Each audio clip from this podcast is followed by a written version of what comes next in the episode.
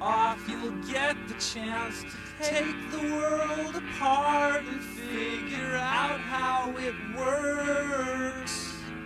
Don't let me know what you find out.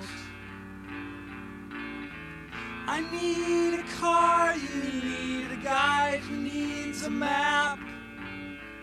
If I don't die or worse, I'm gonna need a nap. At best, I'll be asleep when you get back. I wanna see it when you find out what comet stars and moons are all about. I wanna see their faces turn to backs and heads and slowly get. Hello，大家好，您现在收听的是汤小电台小编聊汽车，我是汤姆。我是屁仔，大家好。今天又是我们俩人啊，呃，聊的话题呢，大家看标题了，也都看到了，聊两款车，一个是丰田的普拉多，但是呢，这辆车我们指的是二七零零的普拉多，是二点七哎发动机的，并不是这个呃三点五发动机的，然后也不是之前四点零发动机的，然后撼路者呢，肯定就是汽油的二点零 T，二点零 T 顶配还行。然后呢，在现在越来越多这个厂商开始，呃，进入到这种偏硬派啊、偏通过性的这种 SUV 车哎，对，越来越多的厂商开始介入了。原来的时候可能更多是丰田、日产在玩儿，然后像福特的这种，其实它一直都没有一个真正的 SUV 车型啊、在进入中国，然后呢，这种全领域的这种全路况的 SUV 偏越野的，然后这也是看着了。国内的吧，这个一块蛋糕吧，越来越多的人喜欢自驾游，喜欢把车开出去要个野啊，去玩车，然后呢，所以推出来的一款啊叫撼路者 Everest，然后英文的直译是珠峰的这么一个意思。然后这辆车其实跟我还是很有渊源的。然后撼路者在全球的首发仪式在北京大兴办的，然后呢，我当时是代表公司去参加了那个活动，然后当时那个车应该是一四年的年底，呃，在全球首发的时候，有很多很多的海外媒体也来参与报道其中，但是呢，当时的车还是没有正式公布内饰的，然后呢，就是说都是隔着玻璃的，大家只能通过玻璃外头去拍，然后在当时一四年的广州车展的时候，好像这辆车算是一个正式的亮相吧。然后就是随着在去年在上市这辆车啊，福呃福特的一个算是真正能越野的一款车来到了我们的这个身边。其实啊，甭管是撼路者还是普拉多这两款车，都是啊它的身份其实很像，都是基于本身旗下的皮卡车型啊衍生而来。对。然后普拉多是基于海拉克斯一个非常传奇的皮卡对，衍生出来的。福特是根据那个 Ranger Runner 啊，也是皮卡，然后 Ranger 的皮卡在国内很少，但是在中呃中亚地区，呃不是那个东南亚地区，泰国啊什么的，还是有很高的这个销量，跟这个三菱的那个叫 L 二百啊皮卡是是在那儿很很畅销的，包括五十停的啊 D Max，D-Max 对，所以嗯，他们的出身真的并不高，并不是说像途乐呀，或者说是啊、LC 真正的兰德酷路 LC 二百有那么呃光荣的历史，特别荣耀，是真正的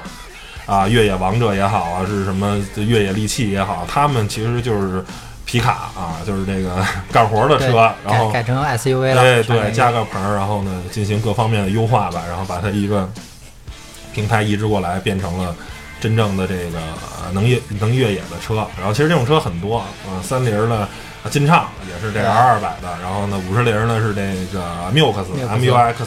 是基于这个 D Max 的。其实这种车特别特别的多。然后呢，今天呢，我们主要是来讲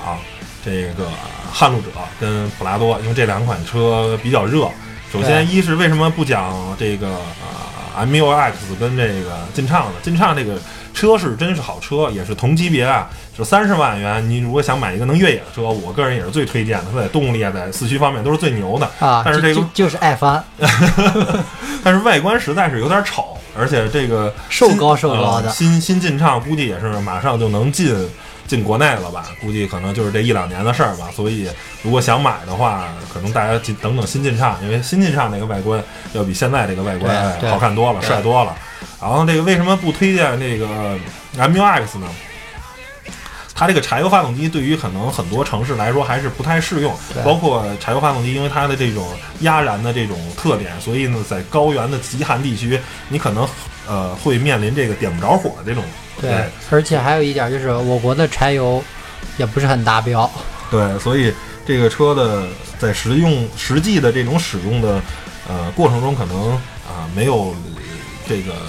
像汽油机这么的尽如人意。虽然柴油机的其实更适合越野，而且它的低扭也更强，对哎然后呢，呃，相对来说这个也更省油啊，整个车的这个在长途的穿越中的理论上的续航时间也更更呃理论的续航里程也更远。不过，但是因为刚才上述说的这些问题吧，所以呢，啊，这两款车就暂暂不了了，哎，暂不了。然后呢，可能后面会稍微穿插一下吧，咱还是回到这个撼路者跟这个普拉多哎二七零零的普拉多，二七零零的普拉多。然后这辆车的价钱呢，其实很接近啊，因为顶配版的撼路者，呃，是大概是三十六万，啊，三十六万。然后呢，但是其实推荐大家买啊稍微低一个配置因为那个顶配呃配的是十八的轮毂，要是配着二十的呢，你还得改成十八的，因为二十的轮毂是基本上买不到 AT 胎跟 MT 胎的，没有那么大的轮圈的 AT 胎都是买 MT 胎，对所以要不然你就让 4S 店原厂就给你换成十八的，要不然你就是自己直接去买次顶配的，哎，然后呢是三十六万，然后呢次顶配的呢是三十一万，然后这个这辆车的配置也就是电动后备箱，嗯。然后并线辅助，其实也不是还行吧，其实撼路者的配置要是力压普拉多，然后普拉多呢，呃，其实这个车很复杂，因为它不包括不简单的包括在一汽丰田有大量的这个生产，中东版的，哎，还有很多中东版啊，其他这种引进版，说版本极其复杂，极其这个乱，所以呢，我们就不聊这个中东版，中东版普遍要比国产版同配置要便宜三到五万块钱，咱就不聊了，咱还是按一汽丰田官方的说的这个车，它的这个顶配的二点七的顶配啊是四十二万，然后真正的可能两个车能较量的是二点七的自动标准版是卖三十八万，呃九千八。万，将近三十九万。对，三十九万。然后呢，这个二点七的这手动版，你这这没法聊了啊。咱就是说，还是说自动挡这点事儿。所以呢，两个车是，虽然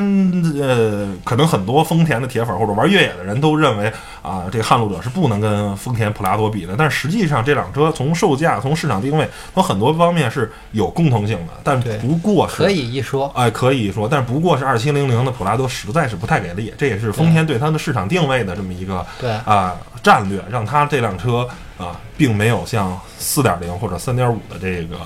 啊、普拉多有那么强大的实力。然后咱先出抛出观点吧，嗯你有四十万，P 仔，你买哪个？我应该是买撼路者顶配。为什么呀？呃，首先，嗯，普拉，首先咱们就说这个普拉多吧，嗯将近三十九万的价格，呃，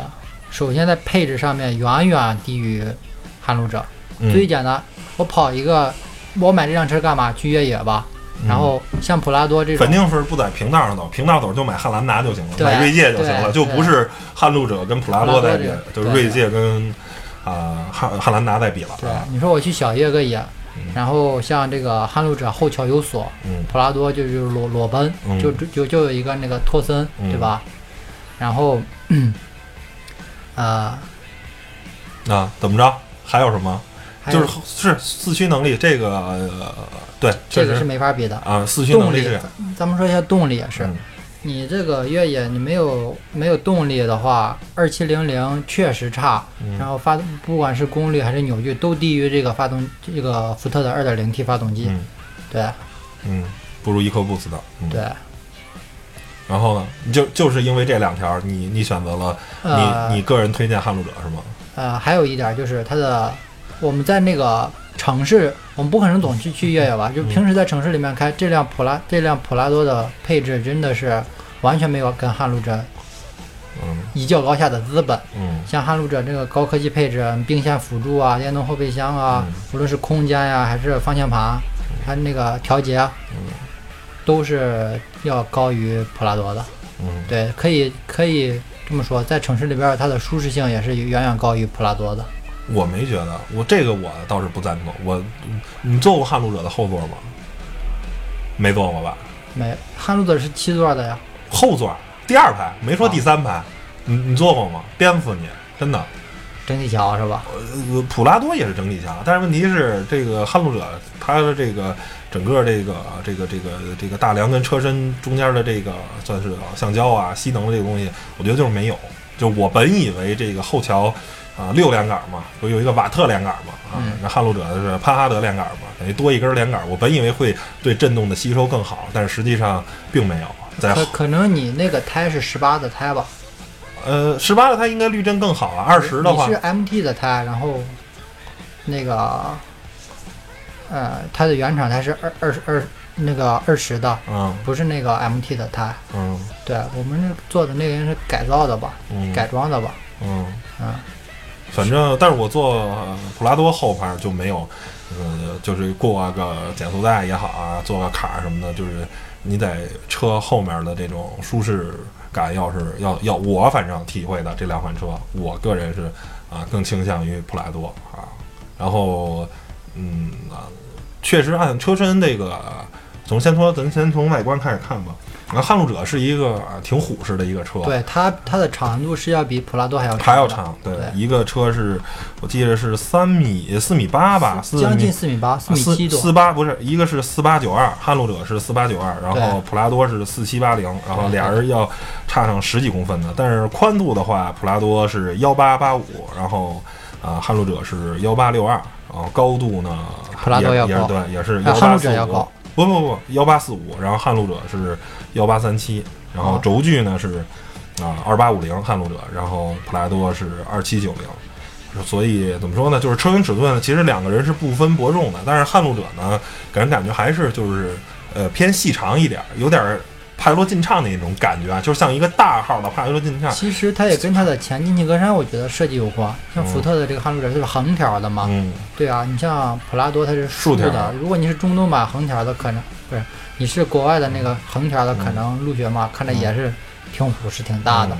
对，普拉多尤其换了新的这个前脸儿，我个人觉得不是特别好看，我觉得还是老款的前脸儿看着比较舒服。新的这个呃有点不忍直视啊，我我反正不太能接受这个外观。仁者见仁吧。仁者见仁，仁者见仁。然后动力呢，肯定是撼路者撼路者强太多了。这个福特的这个 2.0T 的这个发动机的这个，呃甭管是呃马力还是扭矩，然后都更强。但是呢，呃，还是有一个最大的问题，就是这个自然吸气发动机其实啊、更适合越野，因为它这个输出的更线性，尤其是这个撼路者，当你挂上 D 四的时候。这扭矩一经过放大，然后是这个涡轮增压再一介入的话，这下的话，这样的动力可能是不可控的。然后你可能会啊，本来是轻轻的陷了一下车，然后呢，你涡轮一介入，哎，扑腾一下没劲儿。第四，然后一弄搞搞搞搞，结果可能陷得更严重了。然后，嗯，单说出力方式吧，肯定是自然吸气的这种啊，绝对的这种线性的输入，，肯定是是持续的、线性的、哎稳定输出。对。然后这个涡轮增压，你什么时候它一转速一高，然后呢再泄压阀再一打开，然后这车的动力又又又掉下来，其实跟自然吸气的还是，呃，我个人认为啊，输出还是不能比的。但是呢，单凭这两个发动机的绝对的参数，那肯定的撼路者的加速还是挺猛的，嗯在城市里超车啊什么的这些都啊、没有任何问题。但是普拉多呢，这个动力嗯基本上就是稳稳当当的开啊，你就不要有任何的关于运动啊、超车呀这些小包工头嘛，小包工头的座驾。对对对，就别不要有这种想法了。然后变速箱呢，两个都是六 AT，然后嗯，觉得其实撼路者那个发变速箱还是比较平顺的，嗯，还可以。呃，我这几天我前几天不是试驾过吗？嗯我觉得跟那个撼路者的撼路者的变速箱还是不如丰田的，对不够聪明。嗯，对，而且它的但是叫换？挡明顿挫感明显就能感觉出来。嗯，但是叫什么来着？呃，变速箱不够马力凑嘛，但是它基础排列呃基础的动力要强太多，对对对，所以呃，当然在城市的驾驶肯定更好。然后两车内饰的话，呃，福特一如既往的糙吧，然后呢，但是配置确实高啊。同样的价位的话，撼路者肯定能买到更高的这个，尤其是福特本身以糙为主，而且这个再搭载上，呃再加上它这个江铃福特在帮其代工啊生产，这江铃是造全顺出产的，所以就更糙了。那个操车中带糙，对，糙中带糙，这车实在是跟精致没什么这个挂钩，对，这里我不得不吐槽一下它的那个中控屏，嗯。就就简直就以前我们用的那个刚出来的时候那种大屏幕手机，电阻屏感觉似的，你知道吗？嗯。按半天没反应。没反应，确实是有点儿，呃，越野嘛，嗯。就不拘一格。对对对对对，但是怎么说呢，还是还是就是配置吧。然后乘坐空间，我觉得还是也是普拉多是比较比较有优势。嗯，按我这个一米八的身高的话，我坐在普拉多，无论是前排后排，还有它的头顶空间与那个腿部空间，都是稍稍不能说绝对领先于撼路者吧，嗯就稍稍强那么一点儿。嗯，你第三排你试到了没试？啊、第三排的，因为普拉多没有第三排嘛，哦撼路者的第三排勉强能坐，勉强能坐进去，就就挤着呗，斜着坐。嗯，对那对于就是适合一米七、一米六的这样的小姑娘，对，也是短途驾驶，嗯因为它的那个整体的那个呃坐垫儿也稍硬。嗯，那后尾门儿这个那是侧拉门儿的话，这个撼路者是是侧拉门儿还啊是上下开的？上下开，电啊动的。那那就完蛋了。对，这个还是侧拉门儿比较好拿东西啊。然后，呃，一般好像啊，硬派越野车都是侧拉门嗯，对，奔驰 G 也是。对，啊，但是呃，但是哦对，但是五七零不是，反正也是也是分。牧马人这这又是侧拉门儿，又是上上下。牧马人那是奇葩，就是还呃，我个人觉得还是还是那个侧拉门儿，嗯，比较好啊、然后也是方便拿东西，然后要不然你就是像做到跟那个陆巡似的上下开，嗯，就千万别单开，单开这个东西，就是你弄弄弄很多东西的话，它容易叽里咕噜的滚出来啊。对对对比如你，尤其是越野时候，你背的啊各种的装备啊啊什么的，然后你这个容易，尤其是停在侧坡上，容易叽里咕噜的滚出来。对，嗯，然后说四驱吧，这两个车的啊四驱系统的话，那都是全时都是全时四驱，但是呢，呃，普拉多用的是这个啊托森式的，托森式啊，但是呢，因为一是考虑它的成本造价，二是这个定位，所以呢，它呃等于在国内目前售的这个车呢，就是前后裸奔，然后呢没有锁，只能靠这个轮上的辅助电子限滑，而且这个电子限滑的介入呢，也不是很给力。哎，非常的弱。这个一是考虑你一是介入强，首先对变速箱的要求比较高，因为你发动机发出的动力，然后你等于靠应该是轮子打滑去把这个劲儿你正向的传递，力是单向传递嘛，然后给传过来。结果你打滑，你非得把它这个打滑轮你给它制动住，然后让它传递到不打呃这个这个不打滑的有附着力的轮子，等于这个变上劲儿了。发动机传的力，然后呢，但是这个轮子你又泄不了劲儿，所以的所有的这个力量呢，就全部集中在变速箱上了。所以这对对首先对变速箱的这个压力很大呀。呃，压力特别大。然后呢，这个六 AT 的这个变速箱，那应应该一是成本的考虑，我觉得可能跟三点五或者四点零的可能那个变速箱的抗冲击不一样。第二个就是说，如果他把这个电子限滑，先如果两个三变速箱也是一样的，结构都一样，抗冲击也一样，但是呢，如果你把二点七的做的也像三点五那么电子限滑那么强的话，那你这个车，你三点五的卖给谁呢？对，就两个车的本身的越野能力可能就是难分伯仲了，但是两辆车的售价可差上二十万上下了，对对是吧？所以那你这个丰田作为一个这么精明的厂商，他肯定啊不能这么干，嗯所以呢就把这个车调的二七零零，这个几乎啊没有什么越野能力啊，就是你走个叫什么工地之王嘛，碎石路碎石路、小坡、小坎儿，然后一般的小的炮弹坑，这都是 OK 的，就是工地嘛，就一般人对工地。但是你真的说去去越野啊，什么老掌沟啊，或者你去沙漠里去沙漠啊穿越什么的，那那它这套四驱系统，这个电子限滑实在是啊比较弱，然后再配上那个二点七发动机绵弱的动力，确实差。啊，撼路者呢，它是它这个四驱有一个最大的什么问题呢？它是后桥有锁，这肯定非常强，那理论上它就有单独脱困的能力了。对但是它这个四驱呢，一用的是叫一组叫做 TOD 四驱的，这是这个世界上最嗯第二差的四驱系统，我个人认为。嗯就是最强的肯定就是全时四驱三把锁，奔驰 G 上的那个最强的。然后呢，最差的四驱系统呢，那肯定就是啊，以汉德为代表的这个适时四驱，还有 Dex，就是像什么 R RAV4 呀，还有什么途观呀这些车，大量都搭载这种，然后基本上百分之呃九十九的时间都是给前轮。啊，提供动力，然后这个后轮呢，只能在四十迈以呃四十公里每小时车速以下呢，然后去稍微工作那么一点儿。然后呢，基本上大多数都是两驱模式。然后呢，它 T 2 D 呢比它稍微强点儿。T 2 D 呢，你可以简单的理解为是啊适时四驱的后驱版，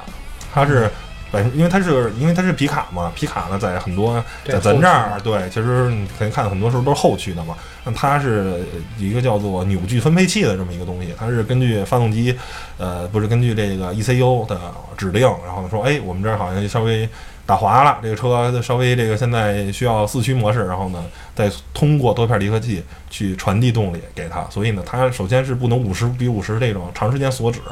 第二个呢就是说这个。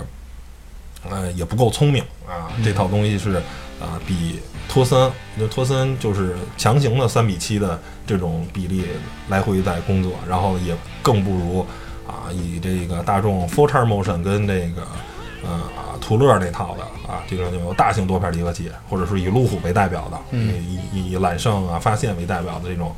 啊这种大型多片离合器，然后再加上啊低速四驱为为代表，它是。就是说还是不够不够聪明，而第二个它是以一个啊、后驱为主，但是好在有一个什么好处呢？就是说啊、因为它是以后驱为主嘛，所以它这个单轮脱困能力，它更多的时候是把动力分配给后轮的，所以对。它一般情况下这个车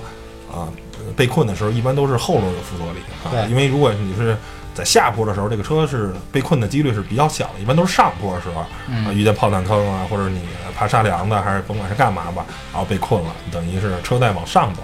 这时候呢，呃，后轮是得到更多的附着力，这时候它的脱困性会更好。但是呢，这你像那个汤姆说这么多理论是吧？但是说它不是很好，其实比普拉多还是强的。嗯对对前几天我试驾的时候，嗯，就一个很小的坡，一个斜坡，然后普拉多上去了，左后轮悬空了，嗯，挠了半天胎在那儿，就是上不去，嗯死活上不去。后来电子限滑太弱了呗，对它没有四，它没有那个后桥没锁后后桥没锁嘛，然后电子限滑又弱，车往后倒的，靠那个助力、速度嗯冲过去了。像撼路者走到那儿就轻轻松松，它嗯它有后桥有锁，然后也是左左后轮悬空，嗯，很简单，挂上第四直接过去，那挂锁了吗？挂锁了，啊，挂，没有锁，对，它就是再差，但是它有锁，嗯，也是比二七零零的好。对，牙线是有锁，这肯定是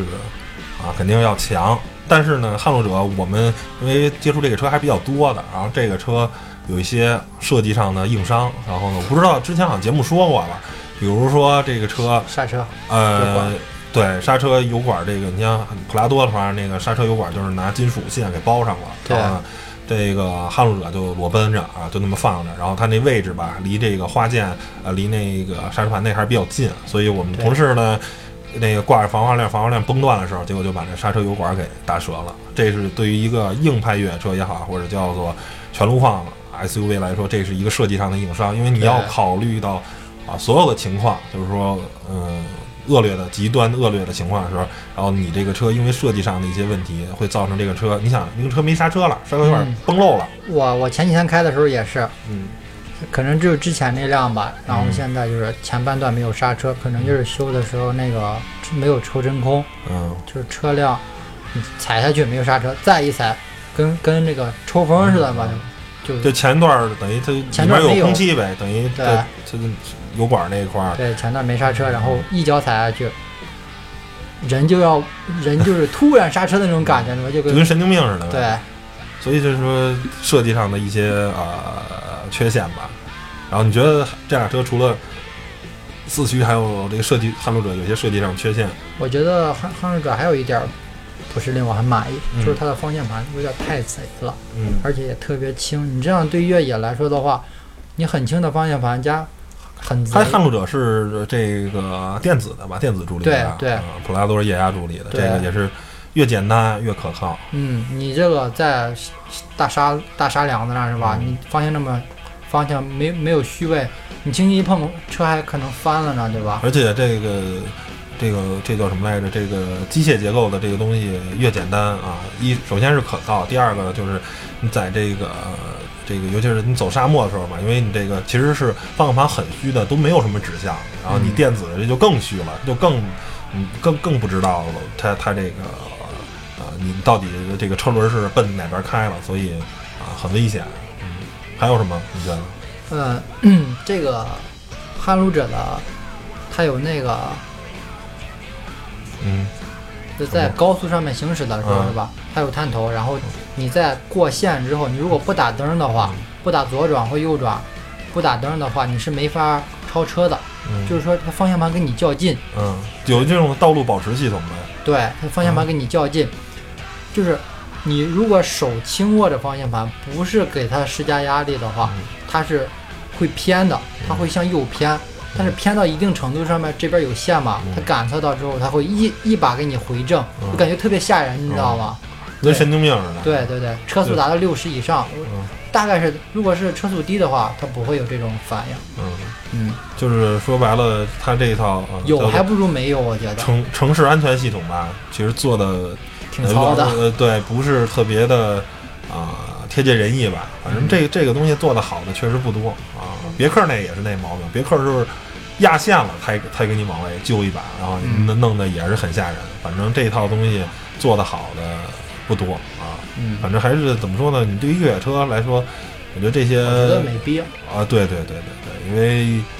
嗯，怎么说呢？配置这种东西还是把这些钱，嗯，能不能想办法啊、放在其他的跟越野有关，比如说你把这钱省下，能不能把刹车油管给包上点儿钢丝儿啊什么的，包包上点儿这个东西，然后能不能换一个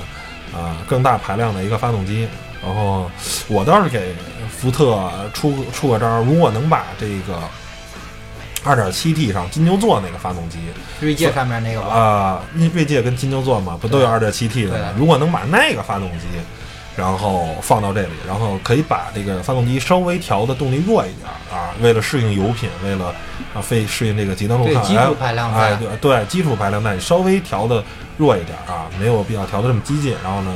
最好如果它能喝九二的油，那是最好的。你把这个发动机光装到撼路者上，我觉得撼路者上，然后再解决一些说我们刚才说的这个，比如顶配车应配二十寸胎这种傻叉的事儿。然后呢，呃油管该包上再给包上。然后可，能江铃福特吧，嗯对吧？江铃福特，然后第二就还有一个就是，嗯、这个四驱系统啊，TOD 这个东西，严格意义上就啊、不是用用来真正越野的。如果它能换上、呃大型多片儿的离合离合器的这个啊四驱系统，那这个撼路者就还是一个呃很猛的一个车。但是呢，这个大型多片儿的一个成本实在是太高了，嗯啊，然后也是成本使然吧。而且它也用不了托森，因为托森是这个差速器的现在被呃丰田掌握着。现在原来奥迪用了三代托森都不用了换换成？换成贯穿齿轮了嘛？从第四代开始，然后一直用到第六代，啊，都是托森的差速器。但是现在奥迪也不用了，就嗯就是因为你等于你每你继续用的话，就是给丰田赚钱嘛。丰田嗯现在、现在全世界用托森的卫士也停产了，然后呢就新车上我知道的是就是丰田他们家在用了。嗯，别人家是真的不再用托森的这个差速器了。但是托森是一个，它有它的好处，有它的坏处。然后纯机械，简单可靠，但是呢，它的扭矩呢不能主动分配啊，嗯还是随路况。但是呢，还好丰田有强大的电子系统啊，让它啊用电子限滑实现了这个车的这个呃动力上的主动分配。然后这个呃像多片离合器啊，这都是在极端的环境下可能都是会出现问题的。然后呢，但是像奥迪新的这个冠状齿轮的这个夸创呢，我个人觉得它虽然主动分配的能更多了，能十五到八十五的这个比例，原来托森的极限就三比七嘛，三比七、七比三，它是十五到八十五，但是我觉得它这个看着那个结构。呃，强度应该不是很高，它那个机构其实是很小的。我觉得，呃，如果怼上第四的话，估计这套东西就完蛋了，就是不能就只能给 Q 7上，或者是给 A 8啊，或者给 RS 那些车型上用，但是呢，不能不能变成越野车啊。你说嗯。给，比如说给途锐，然后接对对接 Four Turn Motion，然后给搁上第四的话，我估计这套东西在越野的时候，估计就里面齿轮都给搅碎了，就就就就就就完蛋了。嗯，嗯，然后还是给大家 个建议吧。你觉得这两辆车都值得购买吗？我觉得这两辆车我都不推荐。我觉得如果还是那句话，你有一颗去越野的心，然后 又开始扯情怀。对有一颗去越野的心，小月嘛，嗯你买个撼路者还是可以的。嗯，你想啊，三十万三三十六万，你还能买到什么？不是，但是是这样，就是说我这留了一个扣子啊。虽然我不是一个三菱的一个粉丝啊，嗯，不是特别喜欢三菱，但是三菱的劲畅在这个级别真是最值得去购买的。就是说，嗯，首先它有三点零的这个自然吸气的，而且是有两百多匹马力的一个两百五十多匹马力的一个发动机，动力绝对够强。然后呢，第二个呢有三菱最引以奥为傲的超显四驱，超显四驱，对，然后六缸的啊，你这个在各个方面，而且就是说，同样这个车裸车好像才三十万吧，三十万你再打点折，然后你再剩下这个钱呢，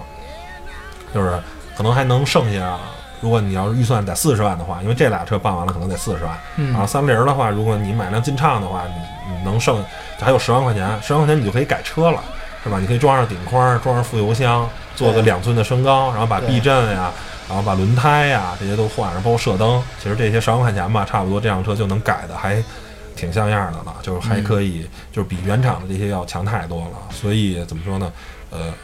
呃，真的这个价位啊，我是个人是最推荐买这个啊、金畅的啊。然后不知道新金畅什么时候能进进来，就是说就现在这个老的话，这个老金畅，因为新金畅跟老金畅除了外观不一样的话，最大的区别就是这个超显四驱嘛。那个新金畅用的是第二代的，然后这是用的第一代的，但是呃这个、呃不重要，重要的是人家原厂两把锁，超显四驱原厂就有两把锁，这个对于越野来说还是很重要的啊，而且也有第四，是吧？嗯，嗯，然后呢，Mux 就像刚才节目中最开始说的，呃，它是一个柴油的。然后呢，第二个呢，五十铃呢，它不是个会造四驱的这么一个品牌，嗯所以呢，它用的是最老的分时四驱啊。嗯这个分时四驱呢，然后呢，你还是得加速啊，它也是前后裸奔的。所以呢，如果你要极限越野的话，嗯，你还是得加速。所以呢，就是说改装的成本在四驱这方面你也需要改啊。而劲畅的原厂的四驱系统已经非常非常牛了啊，嗯就就不用考虑两个车价格又一样，但是呢，那肯定是啊，MUX 这个动力嘛，3.0T 的柴油动力更强，而且实话实说，这车相对来说长得也好看一点就比对比这个现在这款劲畅，但是如果新劲畅一进来的话，啊，就就就另当别论了。嗯，然后还有一个选择呢，就是可以考虑十五万块钱的话，我没有那么高预算，可以买一吉姆尼，但是吉姆尼呢，就是只能俩人用啊。对，吉姆尼给你讲个笑话吧，嗯就是嗯 在大沙梁子上面是吧？一脚油门冲上去，冲不上去了怎么办？荡在上面了。我们一般开平车荡在上面，几个人下来推吧，是吧？嗯要么挖挖沙吧，对挖沙子，这个简单，副驾驶下来直接坐在机器盖子上面，嗯。车。嗯。坐在机机器盖子上面，车就是一开一开始是斜着的嘛，嗯。后来就向下面斜着了直接就过去了，你一点招都没有。对，就是笑话嘛，就是吉姆尼现车了，谁都给他能能救出来。然后车队里的其他车现车了，吉姆尼是爱莫能助。估计五个吉姆尼绑一块儿都不见得能把陆巡蹬出来，因为这个五个车才有六点五的排量，陆巡一辆车就四点六的排量，而且吉姆尼那个动力实在是啊太绵弱了。不过如果不极限越野的话，啊小吉是一个很好玩儿、很好开。啊，很有意思的这么一个车啊，前后啊，对，前后硬桥，这个全世界没有第二款车是在这个级别啊，这么小的一小破车，然后前后硬桥，当然也有二代，二零二零，你 能接受吗？对，二零二零现在还有产，有有有有有，还有国五标准的二零二零，六万多块钱，我给你推荐北京二零吧。小爷二爷二代传承者啊，小爷啊、这个一说二蛋，这个实在是呃太傻叉了。这个车就是一个卖情怀、卖忽悠，但是稍微懂点的这个。首先你说它也没有，它没有大梁，它现在也没有四驱。就算有四驱的话，它也不会是全是四驱的，也了不起是一个适时四驱。然后它没有任何的越野能力，这就像铃木出的那个新的维特拉，就是呃超级维特拉，超级维特拉果然果然特维特拉是一个真正的能越野的车。然后新的这个维特拉维维特拉，啊，叫做什么城市越野强者。我心说，你城市 SUV，你说难听越鸡毛野呀，是不是？你你就是踏踏实实，你就省油好开就好了嘛。然然后你非得去标榜那些越野啊什么的这些东西，我觉得个人觉得都是很扯淡。对然后很扯是卖卖十四万九九万多到十四万，那么你给我个理由不买吉利博越或者不买 H 六不买 CS 七五，我觉得嗯，这个车甭管是外观设计啊，还是配置，还是各方方面，我觉得都比呃 B 勾二零要强。这个 B 勾二零实在是一个，啊，个人觉得太傻叉了，太太骗钱的车了。就北汽这个整个 B 勾系列，我觉得都是骗钱的。对，靠仿，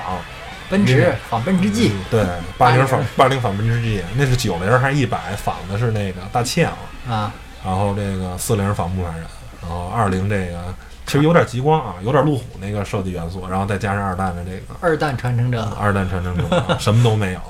啊，其实你要是真是没钱就想瞎玩的话，买个新二代也行，六万块钱嘛，开坏了就不要了，对，是吧？虽然真是什么都没有，买个二手的小切也行。坏啊，修不好的小切，开不坏的丰田了，三万块钱买一个 玩儿呗。那可以买老八零。嗯，嗯，行吧。然后关于这期节目介绍了撼路者，介绍了普拉多，也聊了一些关于全路况、全领域 SUV 的这三十万元的这个一些、呃推荐吧。然后也就是金畅了。呃也真的，我个人觉得不考虑丑的话，不考虑丑跟内饰渣的话，如果你真的就想越野的话，因为三十万的车再加上十万块钱改装，这辆车已经对你把那个金畅改成宽体胎，嗯，然后换大的 MT 胎真的是，呃，在同级别可能是四十万的车的话，那四十万的撼路者跟四十万的普拉多是没办法跟他一较高下了。所以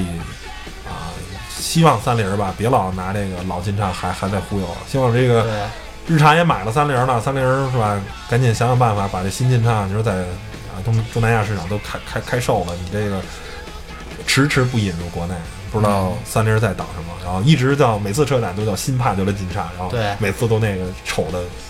就是一看这是十五年前的设计，十年前的设计，就跟现在这种啊，啊讲究力量感呀、啊，这种这种，它又不是你说。你要是帕杰罗吧，你永远长那个样子，我也能接受。对从从从 V 三一直到 V 九，它长那个样子，你这个 Sport 就从来就不是对有逼格、有传承的一个东西，你就设计的好看一点。你又不是奔驰 G，你又不是陆巡，是吧？你本身就是一个，你看普拉多，本来就是一个衍生物。对你普拉多，你看你看每代都长得不一样，就是一个就没有什么传承，我就是一个花花一个相对便宜的钱，满足你大多数那个越野能力的一辆车，然后。呃，就是一个，就是为了走量赚钱的车嘛，不是卖情怀的。然后你这个三菱就就就就抓紧吧，抓紧好吧，抓紧吧，把把新进畅赶紧引入国内，然后啊、换上二代的超显四驱，对，然后原厂可以，我觉得就可以考虑装一体台，啊、嗯就没有必要搞那个 H 体台了，是吧？嗯，就原厂就可以小野一下了，嗯对。成吧？然后你还想说什么吗？啊，什么时候买个帕杰罗金畅玩玩？等着新的我。成吧？等你出钱了啊！好 好好，成，那本期节目就到这儿，谢谢大家收听，拜拜。拜拜。